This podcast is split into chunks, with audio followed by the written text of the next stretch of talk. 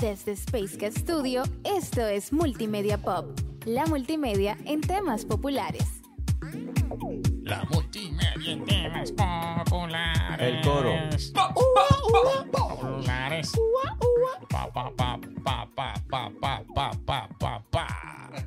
Al ritmo del beat, porque hay que mantenerlo de esa manera para que fluya, para que se sienta pumping, el pompeo que Eh, sube y baja. Él nada más le falta de saltar un día de que con Adonis. Él, él tiene un disjoqueo ahí.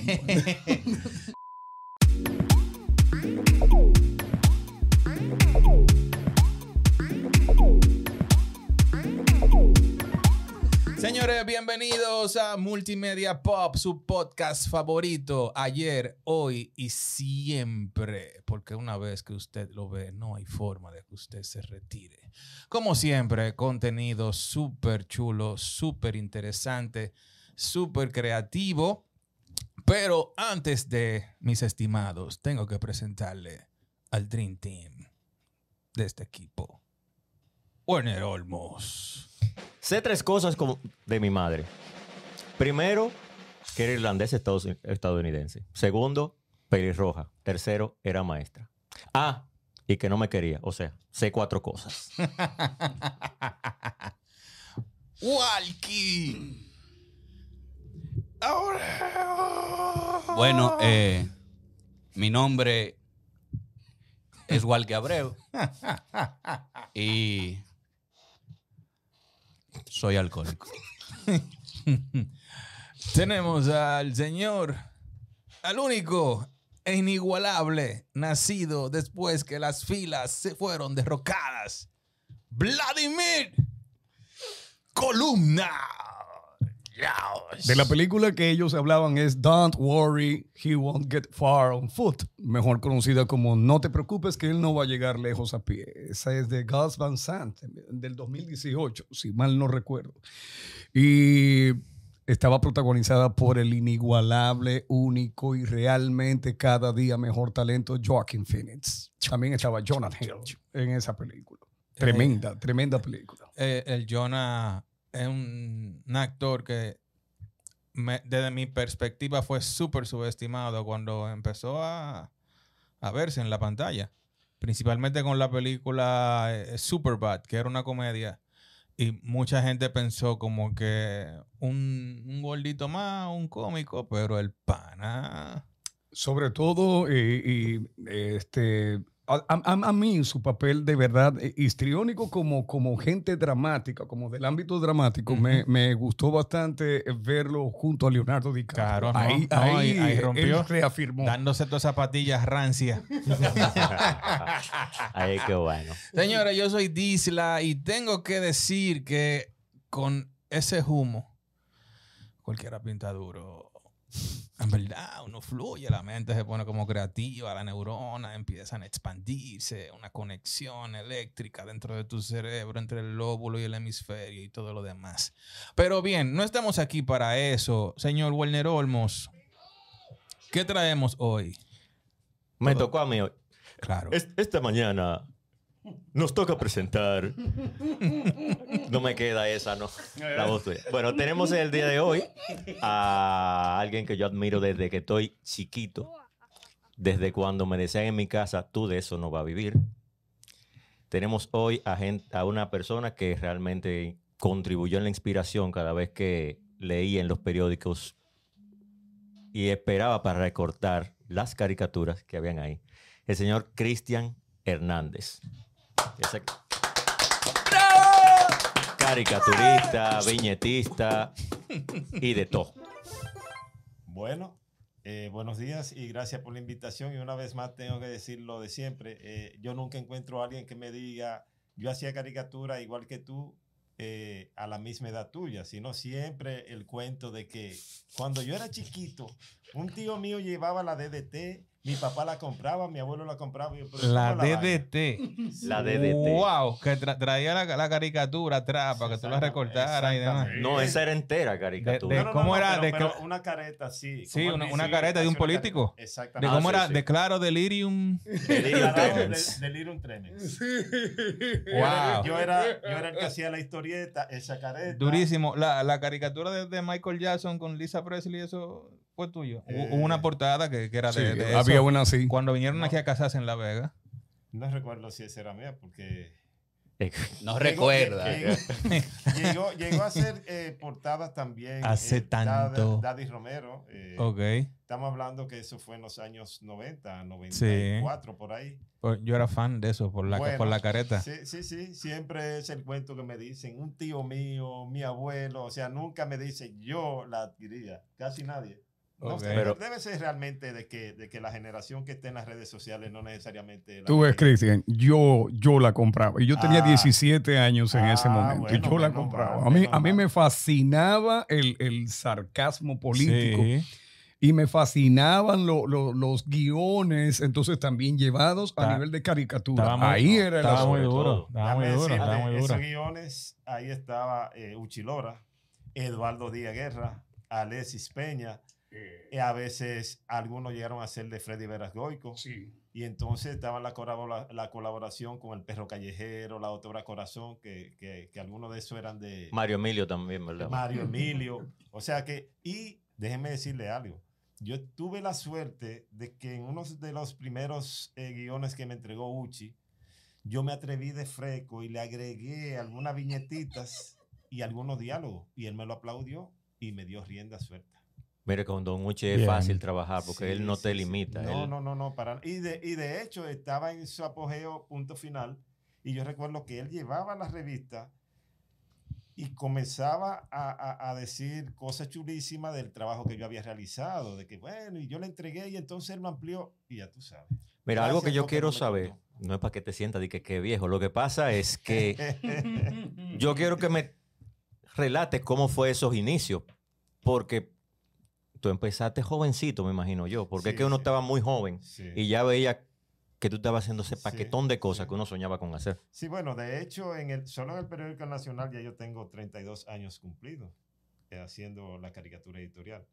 Y cuando llegué ahí ya yo había pasado por el Nuevo Diario, eh, una revista pequeña se llamaba Mundo Loco en la zona colonial en los años 89, por ahí, me imagino, no recuerdo.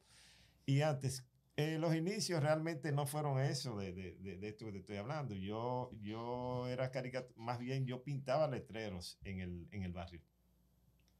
Eh, los letreros de Otro comercios. To- Todos pasamos, pasamos centro.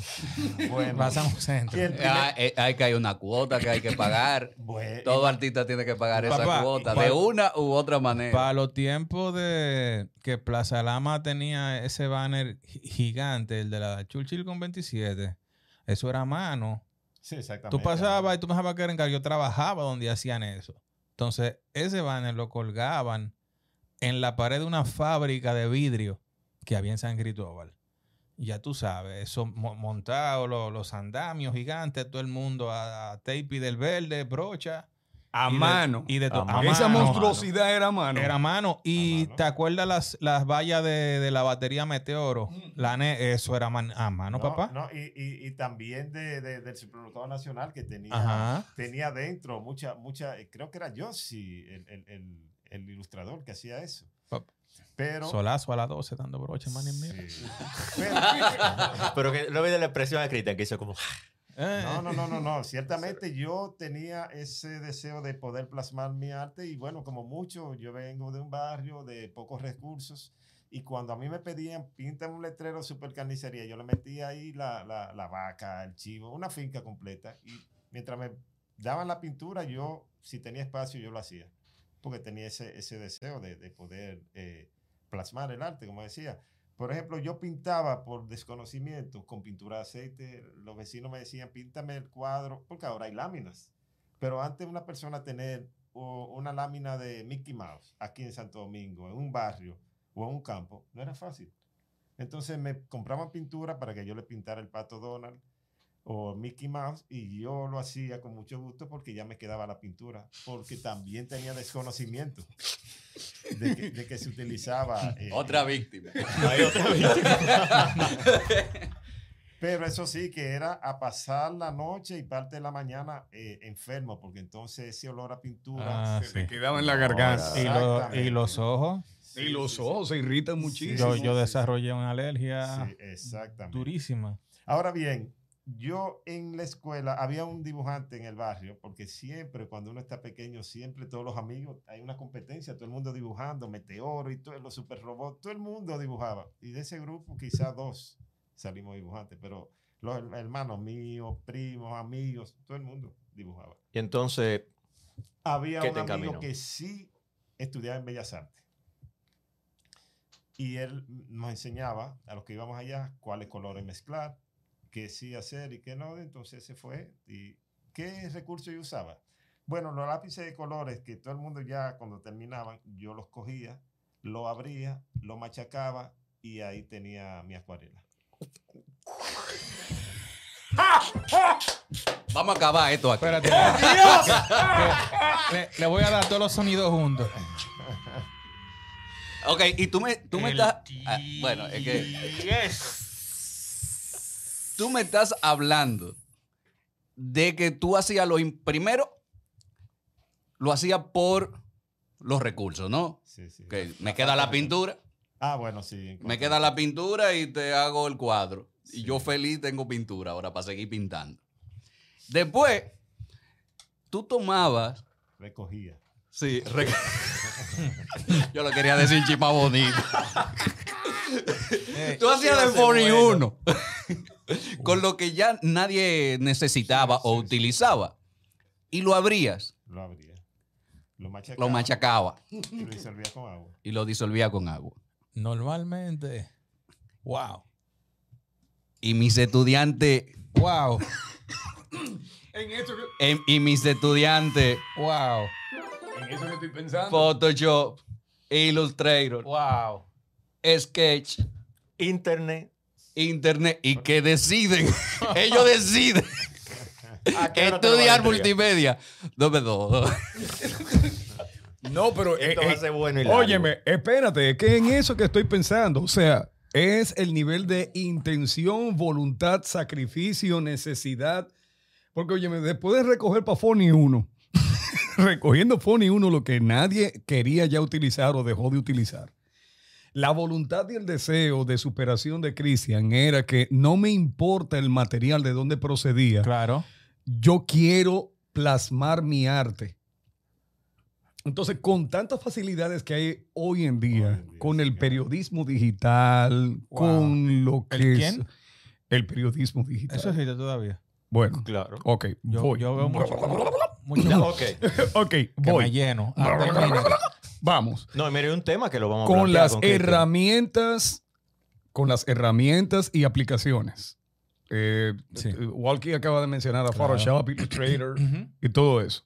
Pero aparte de eso, o sea, el concepto de lo que son las redes sociales, las eh, interactividades que hoy tenemos, eh, las referencias y todo eso. La facilidad en general.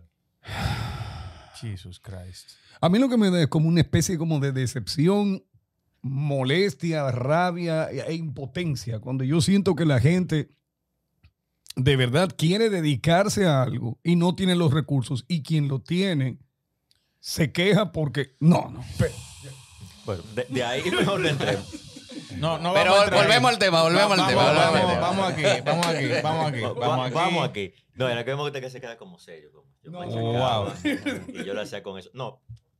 Todo el mundo sabemos. Y yo creo que también pasamos hasta por lo mismo. O aquí hemos contado nuestras experiencias. Be- Él viene de un barrio también. Yo vengo de un campo. Que era más difícil. O sea, mi que- que caricaturas, en mi caso, yo la hacía era con lapicero. Los cómics que hacía. Hasta que llegué aquí a la, a la capital. Y vi que existía el chinógrafo. O- Por lo menos. Amigo fiel. Pero realmente, casi el choque de saber si voy a hacer o no voy a hacer fue con la familia. Yo me imagino que eso también fue Sí, un problema claro. de... De verdad, tú no te vas a buscar un trabajo. Bueno, a mí no me llegaron a decir así. Mi mamá por lo menos eh, me apoyaba. Donde ella no me apoyaba, acuérdate que en la infancia ya no, ya hay otro, eh, otra modalidad de negocio con los libros, pero antes se le pasaba a los, a lo- a los hermanos menores o al primo, y simplemente se cambiaba. Bueno, pues todos los libros se intercambiaban menos lo- los míos, porque yo se me olvidaba de la pela del año anterior y en el y poco a poco comenzaba a garabatear los libros en los espacios en blanco que tenía. y ¿Cu- todas las ¿Cuánto mascotas. cua- cuaderno que lleva el hijo tuyo ya? Bueno, el hijo mío, tenemos como, ¿cuántas semanas? ¿Tres semanas de, de que inició? ¿Cuatro semanas? Algo así. La clase. Ajá. Bueno, en Manuel, en Manuel lleva siete cuadernos llenos de dibujos. Siete. Oh, está bien. Bueno, oh, está bien. yo- Sí, sí, claro, yo se lo celebro. Yo- la Claro. profesora me jaló y me dijo, mira, cómprale cinco más y déjaselo aquí, yo se lo voy a guardar.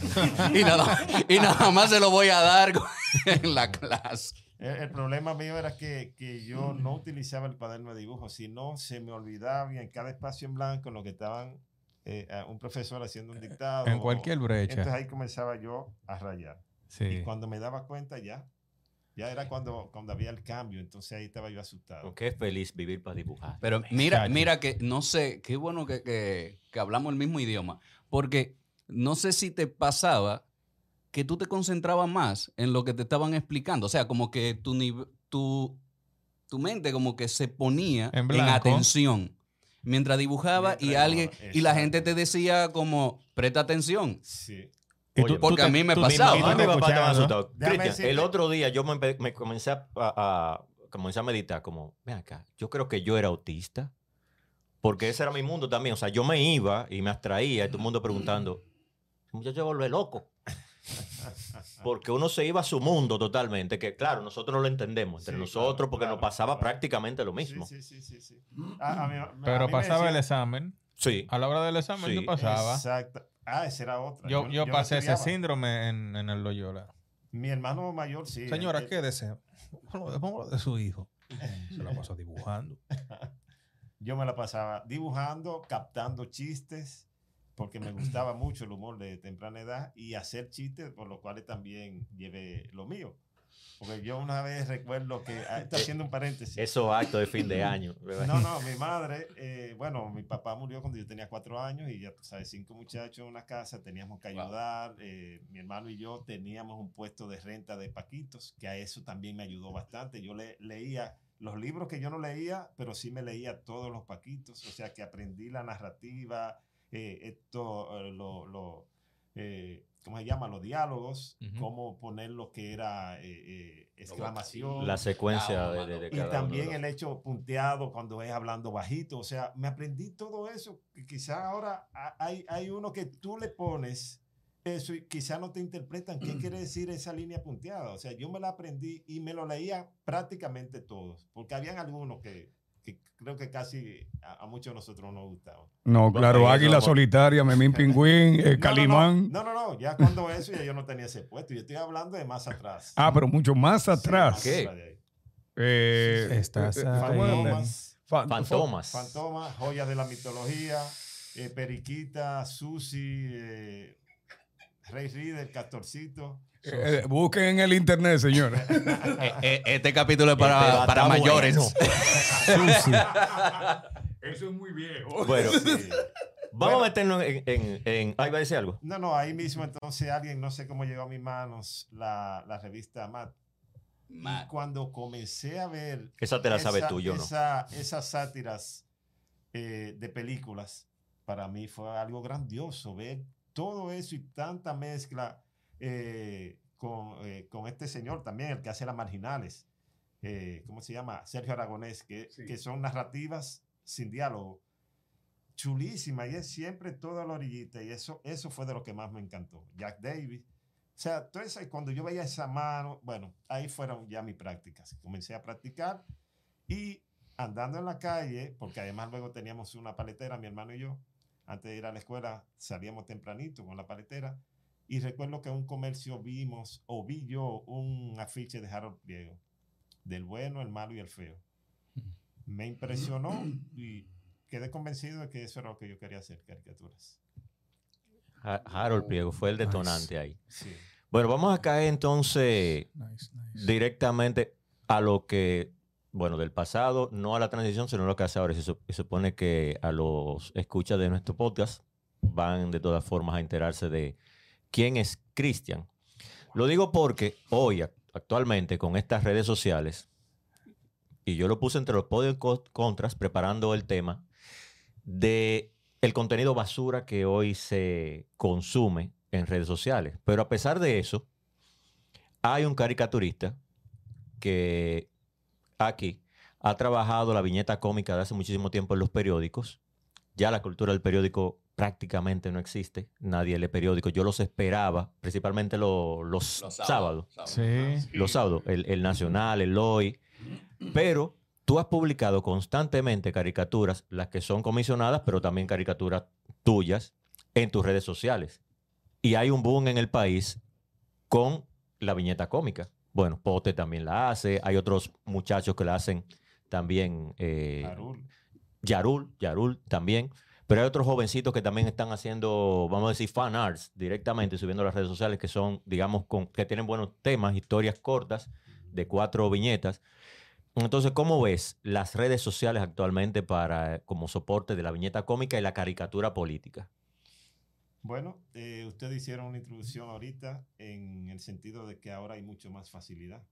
Cuando yo comencé, eh, eh, realmente era la gran cosa, tú estar en en un medio, un periódico, había, era limitado. O sea, eh, ahora el que no lo hace porque no quiere en cuanto a la facilidad. Si, tiene, si ya tiene el arte dentro, o sea, si, si puede hacerlo, porque no hay límites con, la, con las redes. En cuanto al tipo de material, yo creo que, que igual casi en todo. eh, a la calidad del trabajo y- y los temas que hay, basura. Eh, como caricaturista tú también podrías eh, hacer cosas que no lleven buen mensaje. O sea que yo diría que no es solo en determinado eh, eh, renglón o, o- o profesión. Si tú publicas en las redes, ya sea como periodista o como comentarista de arte o como dibujante o cualquier otro, otra, otro que tú hagas, eh, está en ti saber qué publicas y qué no publicas. Y lamentablemente también en quien los consume, porque hay que tener problemas. Si tú no le consumes ese material, a todos nos ha pasado. A mí me ha sucedido que de repente abro mis redes y digo, ¿y esto? ¿Y de cuándo yo sigo esto? Pues puede ser que hayas cambiado la cuenta, se la Ok. hayan hackeado o la vendió y de repente tú estás entre los seguidores de ese, porque yo no encuentro otra explicación, porque hay cosas que de verdad yo no las sigo y me han salido. Entonces simplemente la dejo de seguir ahí. A veces ni reconozco esa persona que, que está publicando, o sea, que quiere decir que fue o vendió o cambió. Porque yo he trabajado con algunas personas que me han dicho, mira, ahora ya yo no me quiero dedicar a esto, quiero irme hacia tal renglón. Quiere decir que también puede ser que hayan cambiado para ganar like. Ok, ok. Y, pero eh, tu caricatura sigue teniendo mucha aceptación, eh, sobre, todo, sobre todo eso. O sea, en el sentido de que, wow, la gente dejó de leer realmente, dejó de consumir el producto físico del periódico y se ha ido a Instagram, a donde Cristian. Se ha ido, Directamente. eh, eh, le ha pasado tanto que el otro día me reía porque hubo alguien que me dijo, esas caricaturas son muy buenas, tú deberías publicarlas en algún periódico. Ay, sí. Qué descarados. No, no, no, simplemente que no, que no ve periódico. Y yo dije, wow. Yo dije, ah, bueno, mira, yo publico de tal fecha en el Nacional y de tal en el... Treinta y pico de años. Pero, pero es que el, el problema del periódico, desde mi perspectiva, es que se ha vuelto eh, em, como que un medio informativo, pero de desgracia. Eh, Antes, Es que como que siempre ha sido así. voy a un, voy punto. Cuando había un momento de mi, de mi vida en el que el periódico Hoy y el mismo Nacional, yo esperaba los sábados full para ir a comprarlo al Parque Central de- del pueblo, allá en San Cristóbal. Porque además de la caricatura, traía como muchísima cosa chula también. O sea, para cosas de mi edad. Eh, también, que estaba niño, tenía que la revista Tim Marín, Eh. Para alguien adulto traía la revista Ritmo Social. Y como que las diferentes secciones Los traían contenido diverso. Ahora mismo el, el periódico de mayor acceso viene siendo el Diario Libre. Pero no, no hay como, como un menú de información Y- Y, distinta que pueda ser, por ejemplo, de interés para ti o para cualquiera de Sí, nosotros. lo que pasa que y, los es, costos, y es gratis. los costos de impresión se han vuelto muy altos y realmente la gente dejó de, com- de comprar No. periódicos desde mi punto de vista. Además, ¿cómo lo mantienen? No, y la parte digital ha matado todo. La O parte sea, digital Tú también. esperabas, por ejemplo, el periódico El Día. Lo imprimen esta noche, por ejemplo. Pero si yo me acosté a las 12 y 30, 12 y 50, cuando viene a salir a las 6 de la mañana, yo me sé todo lo que viene ahí. Entonces, como decía ahorita, en el Nacional sucedía algo anoche o algo en la mañana, todo el mundo estaba esperando el mediodía para ver el Nacional. Ya no. Ya, lo- pero en el Ya lo sabía. momento. Del Nacional yo me acuerdo, tuve que... Me lo aprendí casi de memoria porque tenía a Isidro de los Santos que daba arte gráfica allá Ajá, en, sí. en la UAS. Y con ese era que, Ya daban arte que gráfico. no sí. tenía que meter más. Cristian, perdón, Y- ahí había una, una caricatura eh, Sí. de, de Tontón y Chepe, que eso era de Roger Esteves, Ah, ya que fue aquel caricaturista que hizo el libro, eh, digo, no, la portada del cuaderno dominicano Petete. Petete. que déjenme decir, El mis, petete. primera carica- mis primeras caricaturas, yo lo que hacía era rostro. Y los vecinos me decían, sí, se parece. Ese Balaguer, ese Franco Badía. Pero yo no sabía hacerle rostro, eh, cuerpo. Y todos tenían el cuerpo de petete. todos. Él fue que hizo incluso el primer logo del Nacional. Y fue el primer Mi caricaturista del Nacional. Y está vivo.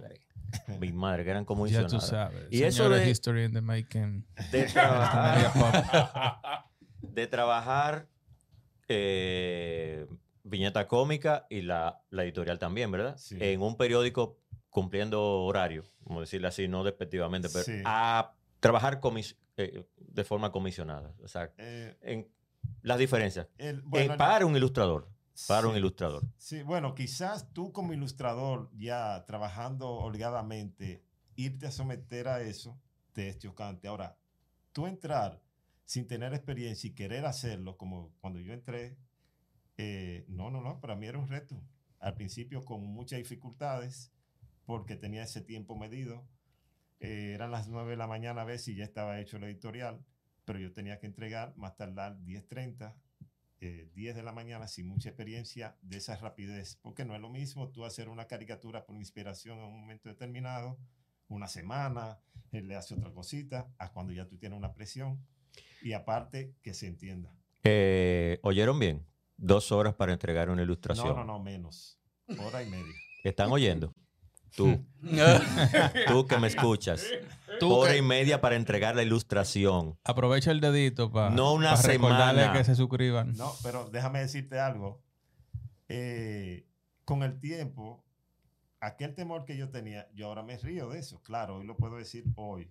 Porque eh, luego que yo me vaya aquí, yo voy a hacer mi, mi caricatura.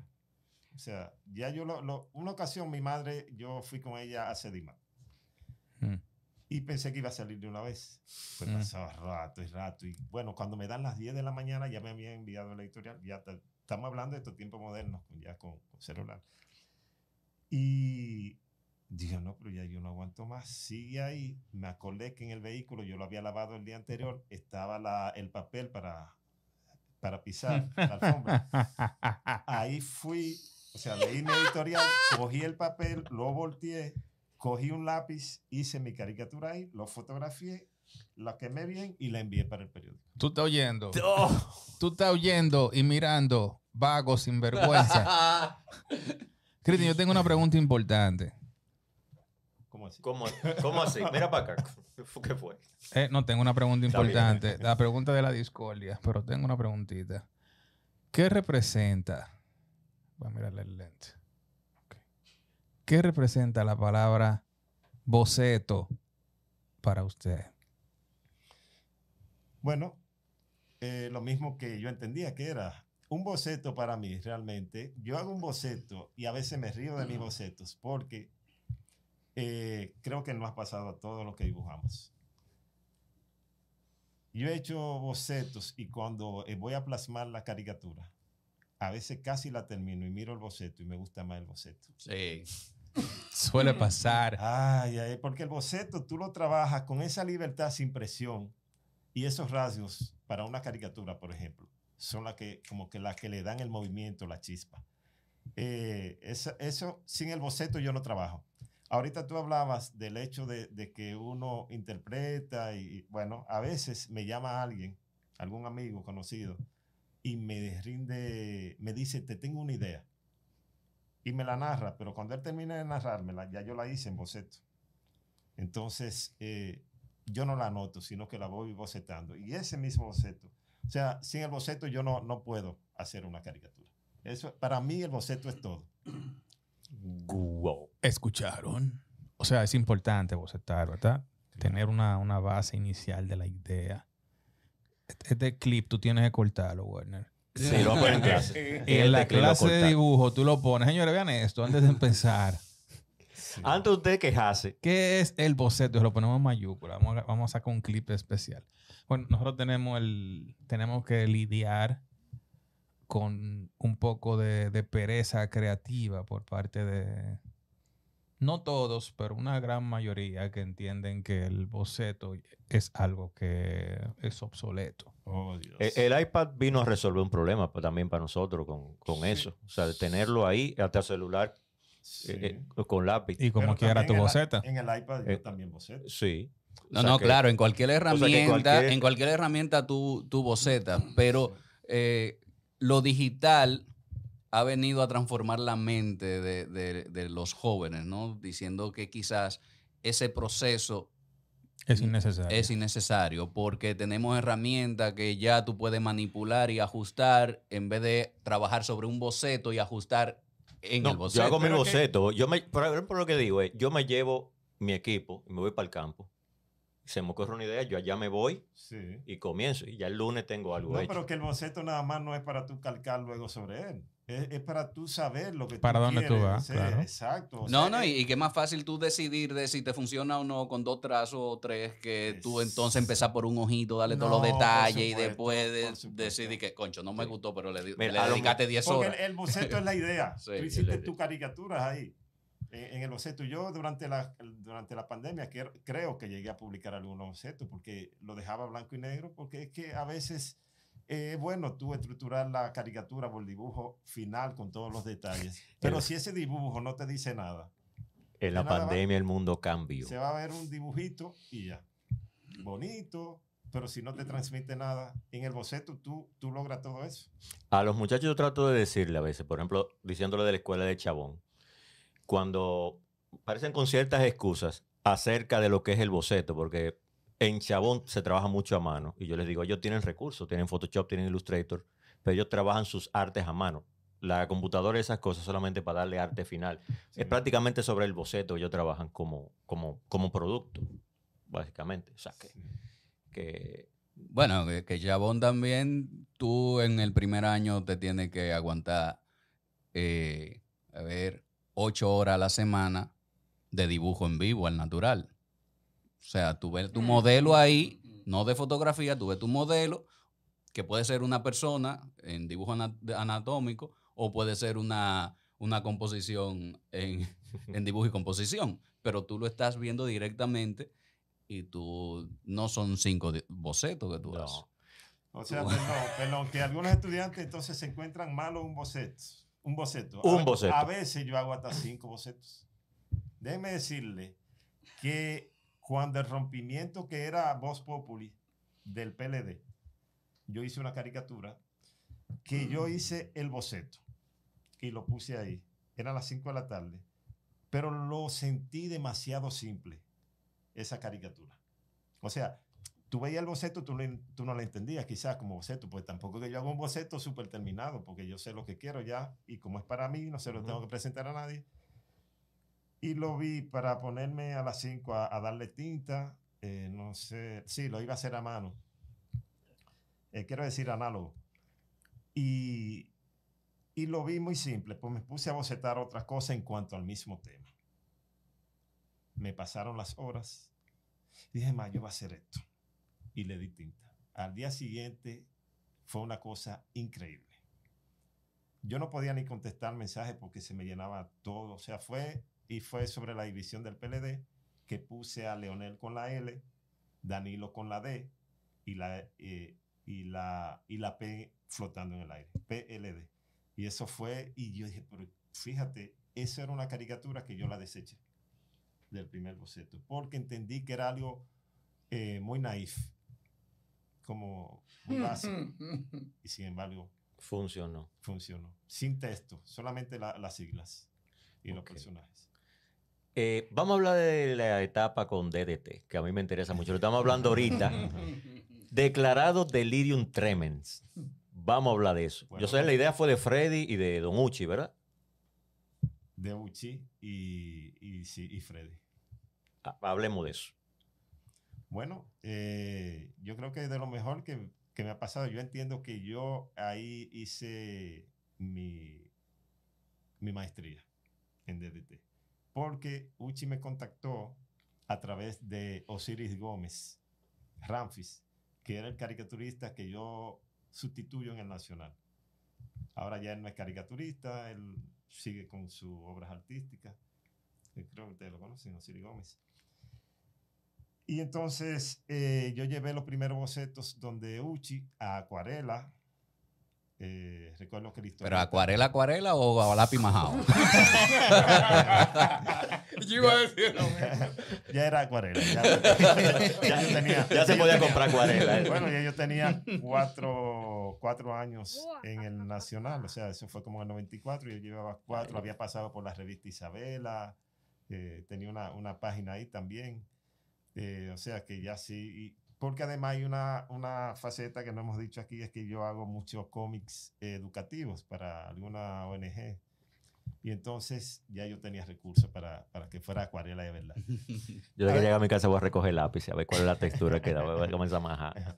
Bueno, pues eh, digo, también habría que ver si la calidad de aquellos lápices. Bueno, Sí, cierto. Cierto. Pero, ok, bien, bien.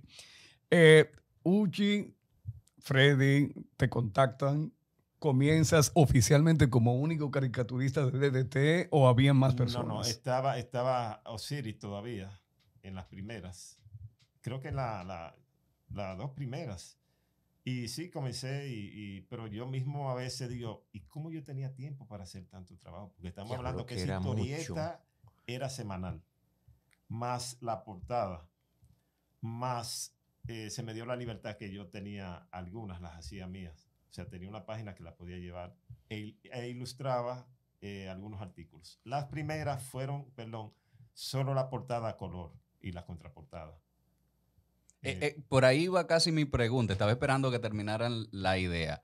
Pero, ¿cómo manejabas el tiempo, sobre todo con una publicación que es en lo periódico, que el ritmo es no siempre para ayer, tú tienes, es muy, es muy rápida la, la entrega, y además, entonces, enfrentarte a otros proyectos diversos.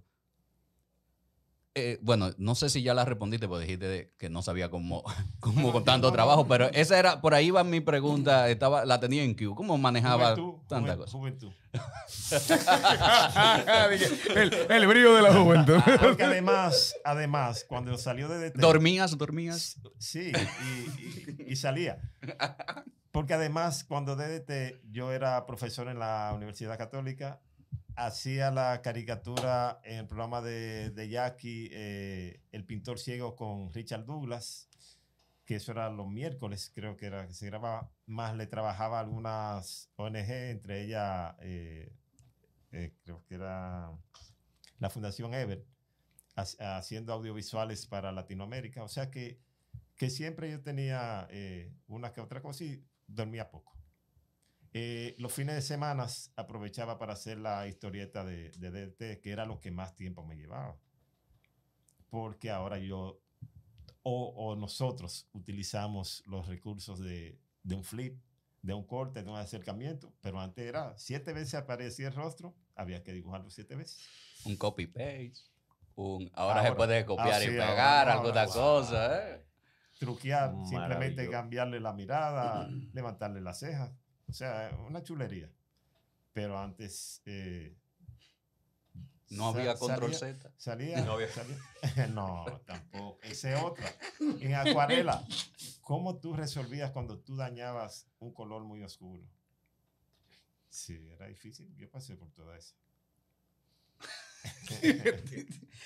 tú, tú sabes que cada vez que, eh, eh, cada vez que vas hablando, yo me voy imaginando el, el concepto de los caricaturistas y dibujantes de, de Disney, de Warner Brothers, de, de todo lo que uno vio como muñequitos, caricaturas, y me imagino así plasmando 32, 40, 50 veces la misma figura Sí. continuamente para poder obtener de ella eh, realmente lo que, lo que se precisa en una caricatura de viñetas, el avance, el movimiento, etc. Y me eh, pienso ahora en, en las facilidades, en, en lo que hay, y como dije al principio cuando estaba hablando, ¿por qué la gente hoy en día pone tan difícil algo que realmente en su momento quien lo hacía con pasión y voluntad, lo hacía con entrega, lo veía como algo propio del proceso, sin necesidad de, de complicarlo. Se nota que hay pasión, se nota la dedicación y se nota el profesionalismo. Se nota. No, definitivamente tú tienes que, que tener sueños también, porque esa era otra. Cuando yo comencé a hacer caricaturas, las figuras eh, que estaban acá en la palestra eran las que yo veía como mi objetivo. Poderle hacer una caricatura a Cuquín, a Boruga. O sea, yo soñaba con poderle hacer caricatura no para guardármela, sino que la aceptaran. Y recuerdo que una ocasión me llamó eh, Jackie y me dijo de una caricatura que le hice a Raúl Di Blasio, que le había encantado, que se la llevó. Y bueno, luego con DDT, como decía ahorita, ya se abrieron las puertas. Eh, tus estudios formales, porque sabemos que te gustaba desde pequeño, pero tu preparación académica, ¿nos puede hablar un poquito? Bueno, yo cuando sucedió lo del huracán David, yo tenía 13 años por ahí. Mi casa sufrió mucho, bueno. En fin, llegó un familiar, un tío, padrino, a visitarnos y me preguntó que además de, de estar en la escuela, que qué me gustaba a mí hacer, yo le dije que me gustaba dibujar.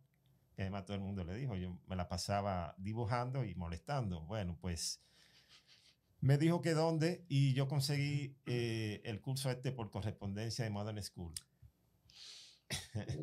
En el edificio vaquero, creo que era. en el Conde. Y bueno, él comenzó a enviarme un money order y, y yo cogí el curso. Y con mala experiencia, porque recuerdo una ocasión que fui y retiré el curso, que eso venía prefabricado, ¿verdad? Pero bueno, eh, yo no tenía libros, no tenía... El único recurso Ese era el doméstica de ese tiempo. Sí. Sí, porque además estaba lo de Charles Atlas. Sí, que salían. el- Sí, te Sí. enseñaban por, por, por correspondencia, enseñarte a fisiculturismo, también mecánica, o sea, todo. Eh, Lo cierto es que cogí eso y recuerdo que un día después, porque yo vivía bien retirado y eso estaba en el Conde. Después de haber recorrido el Conde, subir la Duarte para llegar a la Ana Valverde, Juana Certito, esa zona ahí, a coger la ruta B, ya después que estaba en la guagua, me di cuenta que andaba sin el curso. Yo entré a una heladería en el Conde. y ahí se me quedó el curso. Cuando llegué, había una persona eh, en las calles, que vivía en las calles, y ella había agarrado esa hoja, y en todo el conde estaban las hojas dispersas. Se me salieron dos lágrimas y llegué a- allá donde, donde el curso y me dieron otro. ¡Wow! Qué respiro. Qué respiro. Así mismo. Sintieron. Mira, Cristian, de. ¿Sabe qué? Mi admiración. Pero de todas, todas, todas, todas las caricaturas que yo he visto de DDT, que son fascinantes, yo me quedo con unas o una serie de caricaturas específicas que tú has publicado en las redes sociales que tienen que ver con los guagüeros, los motoristas, Juan Ubiere, los sindicalistas. Yo me la gozo. Esa. La sufrimos, pero en la caricatura no la gozamos, ¿verdad? Terrible. Y ahora con estos últimos eh, videos que han estado subiendo en la 27, la competencia que vemos, normal. Realmente se ha salido de control.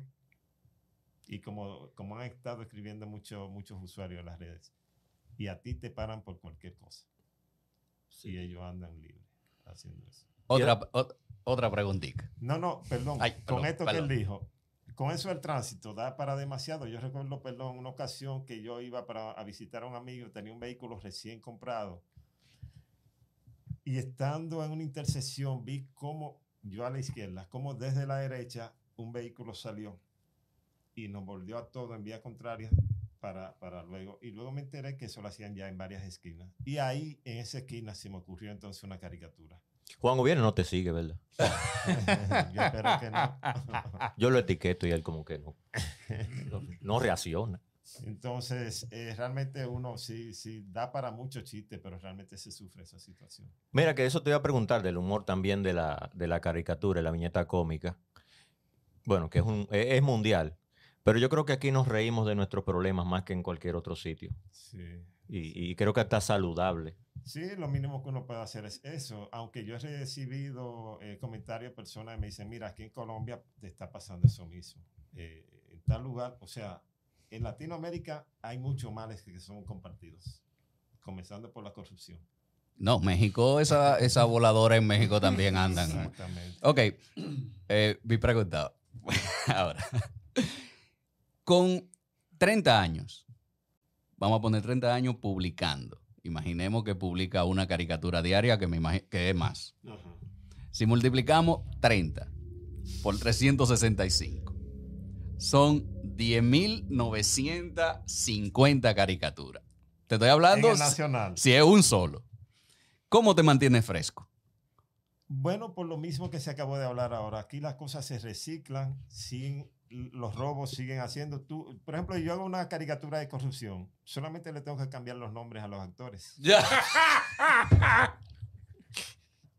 Y ese caso de los tapones, ¿desde cuándo se está hablando?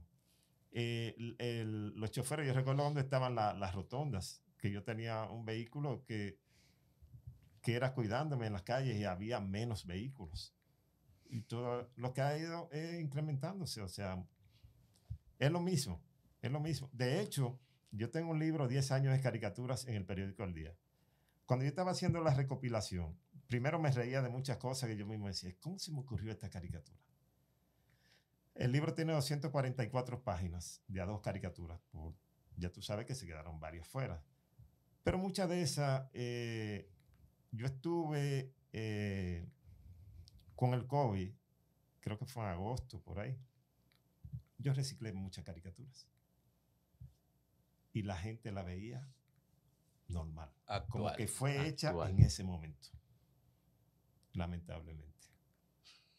Sí, sí, es es lamentable porque entonces indica que no hemos, no no, hemos hemos, evolucion- avanzado. no hemos evolucionado Exacto. prácticamente nada. Bueno, por lo menos esa falta de evolución no dio comida por 30 años, ¿verdad? Ah, bueno, eso sí. Eso sí. Tú decías ahorita que si no me llegaron a alguien a preguntar que, ¿y tú vas a vivir de eso? Pues sí, se iba a hacer esa pregunta.